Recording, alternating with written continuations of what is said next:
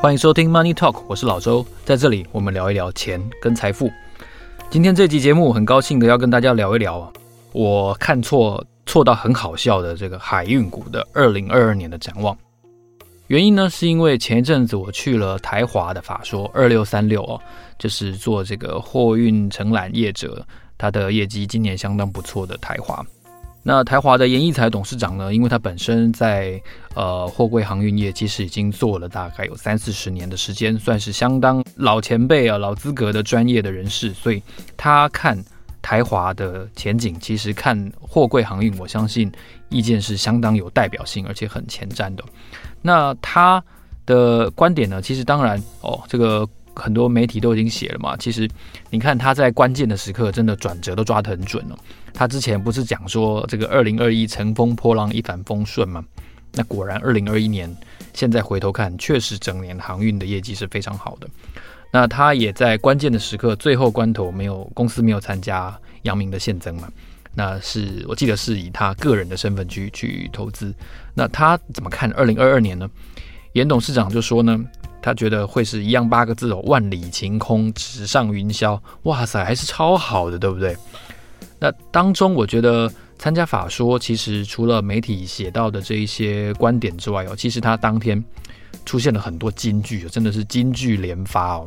我随便跟大家举几个例子哦。第一个当然就是很多记者都问他说：“诶，这个二零二二年杨明的配息啊，大家怎么看呢？哦，这个公司会不会对杨明的配息有一些期待呀？”哦。他就讲说呢，其实哦，这个阳明呢，过去因为关谷的体质嘛，哈，相对是没有其他家来的这么强健。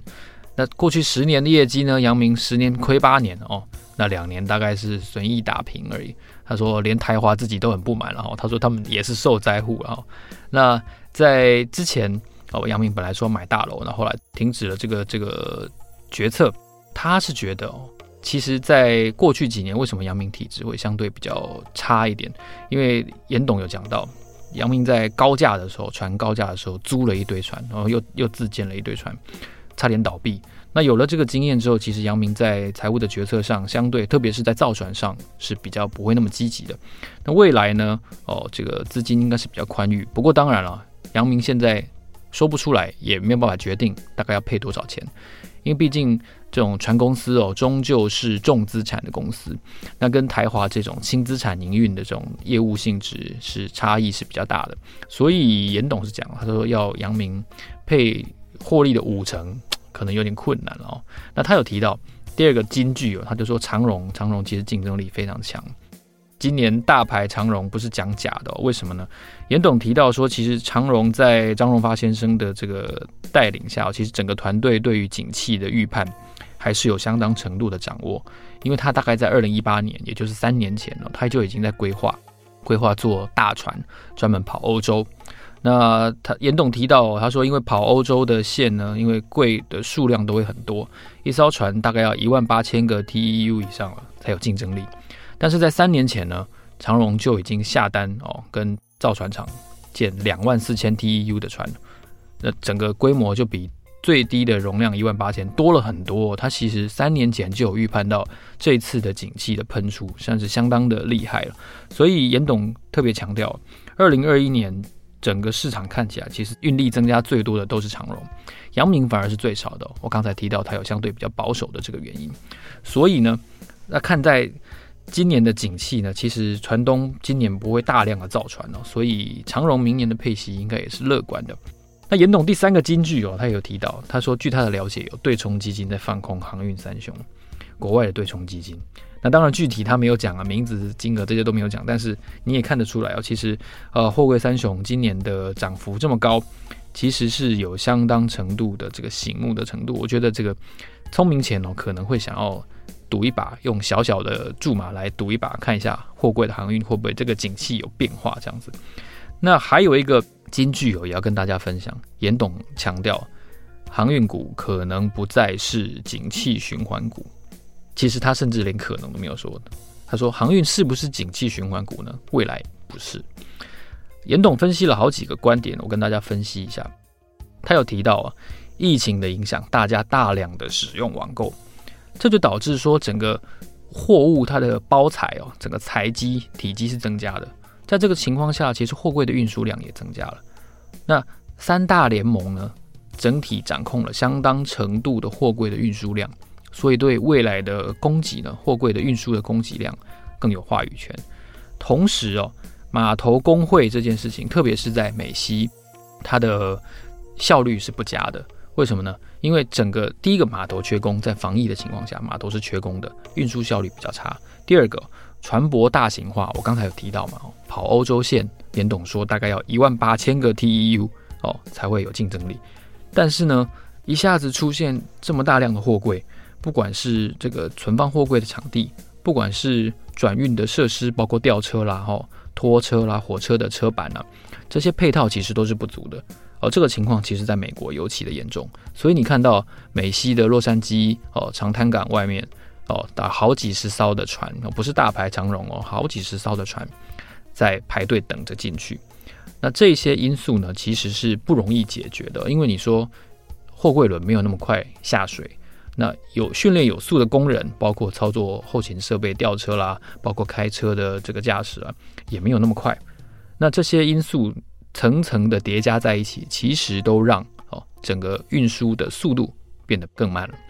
这些因素并不容易解决，而且也无法猜测在疫情底下什么时候可以真正的解决。那严董就提到了，如果维持到二零二二年六七月哦，这个塞港加上物流运输变慢的因素还是维持现在这个情况的话，那就糟糕了，因为六七月之后。马上又会遇到二零二二年耶诞节、感恩节年底的欧美消费旺季，那他又会再次的碰到哦大量的订单加进去，把这个原来塞港的情况变得更加严重的这个考验。所以呢，他为什么会说哦明年的景气是这个这个直上云霄呢？就原因是在这里。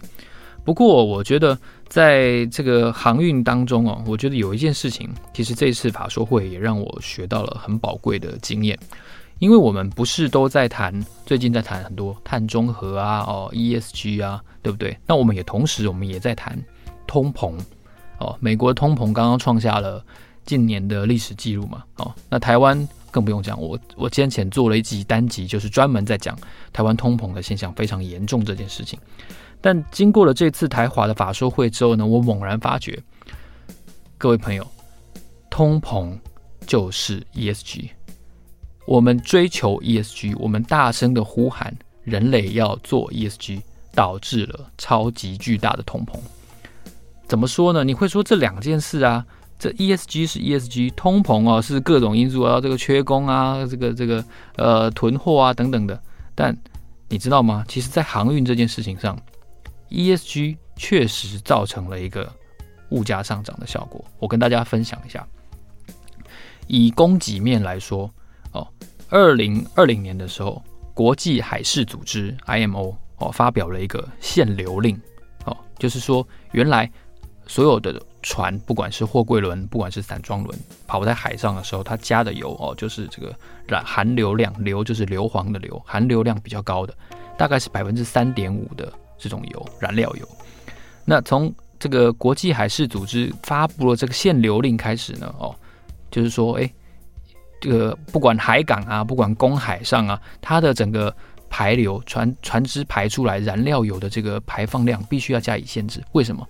要环保嘛，要 ESG 嘛，ESG 里面的 E 嘛，environmental。好，我们要降低这个燃料油里面含有硫化物哦，二氧化硫的比率，这样空气会比较好哦，这个呃比较环保，好，达到了 ESG 的效果。不过呢，严董提醒大家一件事情。他说：“这个节能减碳的政策哦，抵消了二零二一年全世界新货柜轮下水的供给量。哇，这句话就很值得深深思熟虑哦，这个好好的探讨一下。因为他就解释哦，他就说百分之五十的货柜轮呢是不符合现在的环保法规哦。你要怎么样降低这个这个排流量呢？很简单，有几种方法。第一个方法，装。”每一艘船装一个新的脱硫器，哦，把这个油里面的硫给它脱掉啊，给它除去掉。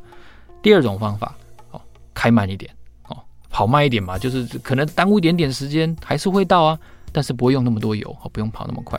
好，第三个方法，把船拆掉，这个可能没有人会用啊，因为现在现在跑一趟赚一趟的情况下，应该没有人会笨到把这个货柜轮给拆掉。那还有还有一种方法，当然就是用低流的油。那我们就一个一个来检视。第一种方法，装脱硫器。脱硫器呢，一艘船依照它体积的不同哦，脱硫器的价格，我看到的数据哦，大概是三百万到五百万美元，美元哦，哦，一艘船哦。那你看看，假如整个船队都装脱硫器，要多花多少钱？好，第二个方法，跑慢一点。听说啊，听说，听说有有一些有一些船只，有些船东确实是这样使用的。第三个方法，把船拆掉啊，这不讨论了，白白白痴现在才会做这种事情啊，这是这是完全不合理的选择。第四种方法，使用低硫燃油。以前我刚才提到高硫燃油大概是含硫量百分之三点五嘛，那低硫燃油怎么定义呢？百分之零点五的含量。好，从三点五个百分点降到零点五个百分点。好，那问题来了，我就查了一下，大家可以去经济部的能源局上面查一下，有我看到的数据就是从那里来的。过去四年，二零一七年到今年的十月，四年左右的时间，台湾的汽油呢，九二九五大概从二十五块哦，就是汽油，台湾的汽油从二十五块均价涨到每公升三十，二十五块多涨到三十，涨幅大概是百分之十八。那低硫油呢？你会说低硫油怎么算？低硫油同期间呢，从每公升十二块涨到十八块，涨幅是百分之五十。所以你看，整个价格，低硫油比一般的路上车子跑的这个汽油多涨了这么多。那低硫油并不是一个炼油厂大量主流的生产的一种油品，它主要是用在运输上设备上面。那当然就是海运为主啊。而且你要知道哦，海运有可能，哎，你说特斯拉电动车嘛，货柜轮有可能电动船吗？它一趟七八千公里，它有可能中间停下来去马达加斯加充电吗？不可能吗？这个对脱硫油这件事情，哈，这样这个 ESG 这件事情，哈，对于货柜轮来说，对于货柜航运来说，真的是一个非常巨大的考验。所以严董特别提出来，他说这个节能减碳的政策真的是抵消了新船下水能够增加的货柜的供给量。今年其实是有一些新船下水的，但是呢，因为这个。节能减碳的政策的关系哦，所有的成本其实都是船公司、船东在负责诶。哦，你看不管脱硫器啊、低硫油啊哦，然后开慢一点啊，诶，全部都是都是它的成本呢。那你说运价会不会涨？你说那个上海集装箱指数去年初的时候，二零二零年初的时候，我记得好像一千点出头吧，最高涨到五千点呢。我的天呐，真的是大家。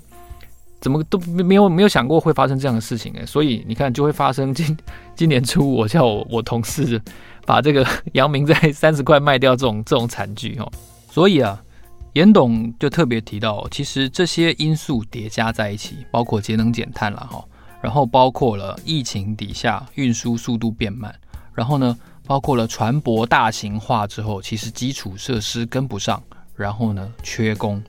这种种的因素都叠加在一起，哦，导致了今年二零二一年度出现史无前例的航运这样的行情。我们也看到了节能减碳的政策，所谓的 ESG，确实哦，在这次航运价格的大涨当中扮演了一个相当重要的角色。而且透过严董的分析呢，专业人士的观点，我们也得到了证实。所以呢，啊，通膨的名字其实另外一个名字就是 ESG。因为我们要用新的方法，我们要用更环保、更永续的方法哦，来达成现在社会的这个经济产出跟秩序。我们当然就会得到每一个环节都要加价、加价、加价这样子的结果，你就不会感到意外哦。今年其实你看电视新闻有提到，有一些火锅店呢，吃到饱的烧烤店呢，它的牛小排，美国牛小排，据说了，据说他们自己说，一年涨了四次。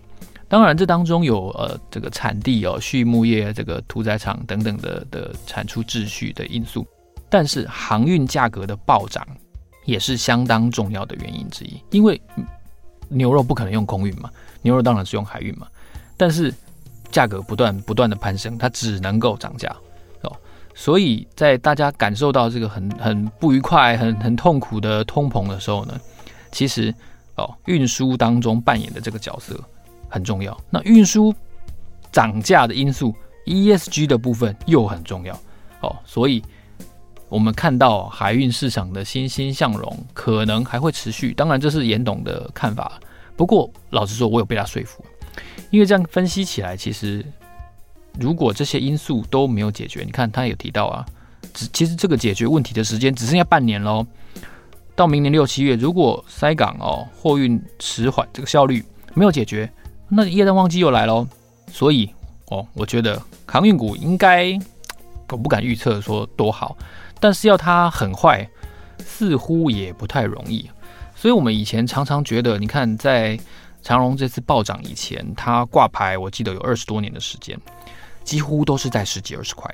哦，我们对于长荣的这个锚定的这个心理的因素，我就是觉得它就是十几二十块，所以去年底它其实涨到快四十五十哦，涨了一倍之后，大家就已经无法接受了。据我所知，我有一些朋友就大概卖在五十块。你看我我上次访温昇豪，他不是也说他长荣卖在四十块吗？大家心里的那个锚定的印象哦，影响了你对于未来的预期。所以接下来呢，我觉得大家在看待二零二二年的时候，航运股这次的这个世纪大飙涨，真的是世纪大飙涨，给我一个很大的教训。什么教训呢？第一个，大家对于股价要有想象力。真的，在股市当中，以前曹仁超先生跟我说过，在股市当中，牛会赚钱，熊会赚钱，只有猪不会赚钱啊！猪就是每天。就是你知道吗？生活非常悠哉嘛。你做牛哦，这个做多，做熊哦，做空，只要你聪明跑得快，都会赚钱。只有做猪不会赚钱。那为什么会变成猪呢？你就是对于未来没有想象力。因为做做多的人，做空的人，他对于未来都有一个都有一个猜测，都有个想法。那只要他能够及时的，比如说停损啊，或者说停利啊，我相信哦，主动投资的人应该都有一个。获利的空间，但是如果你真的是对于那些未来是没有想法，你只是单纯因为身边的人都在讲股票，或者说都在唱空股票，你就去买空卖空哦，做多做空就是杀进杀出的话，那你是很容易挂掉，或者说你会很容易根本赚不到钱。我也要自我检讨一下，我对于航运股是完全没有想象力哦，导致我损失了一个朋友哦。那这件事情我就学到了要有想象力。大家真的要想象力。那第二点，航运股让我学习到一个很大的重点是什么呢？就是如果你要寻找那种十倍股 （ten bagger） 或者说翻倍赚的这种股票的话，终究终究机会大多数还是来自于低价股。你说今年其实出现了很多高价股，什么细粒啊、哦信华啊、大立光稍微退步一点，但是也还是高价股啊。啊，联发科那就不用讲，联发科今年真的是哇，大象装火箭，真的是整个喷出去了。那高价股没有错，在在版面上，然后在社群媒体上的讨论都很热，都很吸睛。但是，一档股票要怎么样翻一倍？哦，它的它的体积有没有办法让它翻一倍？哦，它的它的的这个动力到底来自于什么？我觉得低价是一个非常非常重要的因素。航运三雄在这一波暴涨以前，完全具备了低价股的特色。这三档体积很大，但是常年大家不了解，呃什么附加费这些全部都都分不清楚。然后呢，它在非常低点的时候，运输的价格哦，运价出现了大幅度的上涨。然后休息一下之后是更大幅度的上涨，这件事情彻头彻尾的改变了基本面。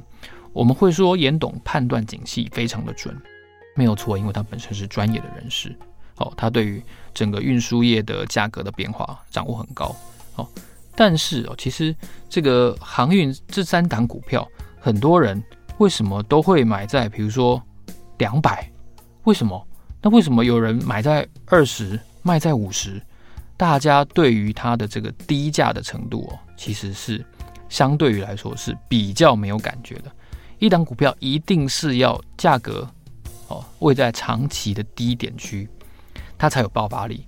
至于那些很高价的股票，没有错，它哦备受法人青睐哦，然后它有很多的利多因素，然后它是有最新最好的技术，它可以打世界杯，没有错。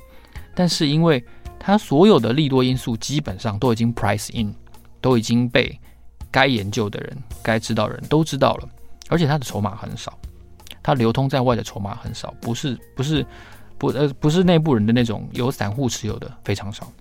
可是你看，像航运三雄就不是这样啊，航运三雄过去在二零年以前是不是市场完全不青睐？然后是不是大家都不看到？这也再次印证一句老话。行情哦，都是在欢天喜地中死亡哦，都是在哦通街哭泣的时候诞生，然后呢，在怀疑中成长。这三点哦，我觉得这一次航运股哦，真的是再次印证了一个非常宝贵的教训：行情都是在欢天喜地中死亡，都是在通街哭泣中诞生，哦，都是在反复怀疑中成长。这三句话呢，送给大家。作为二零二二年投资的参考，希望这一集探讨海运景气、好探讨通膨跟 ESG 的节目，可以带给大家一些不一样的思考。如果你喜欢这集节目的话呢，记得在 Apple Podcast 给我按五颗星，告诉我你对航运股的感觉是什么？你今年有没有因为航运股赚钱或赔钱？我其实都没有哦，我其实利益声明一下哦，我完全没有买航运股，所以这个这个大家可以放心的跟我分享一下经验。我是老周，老周的 Money Talk，让我们下一集见，拜拜。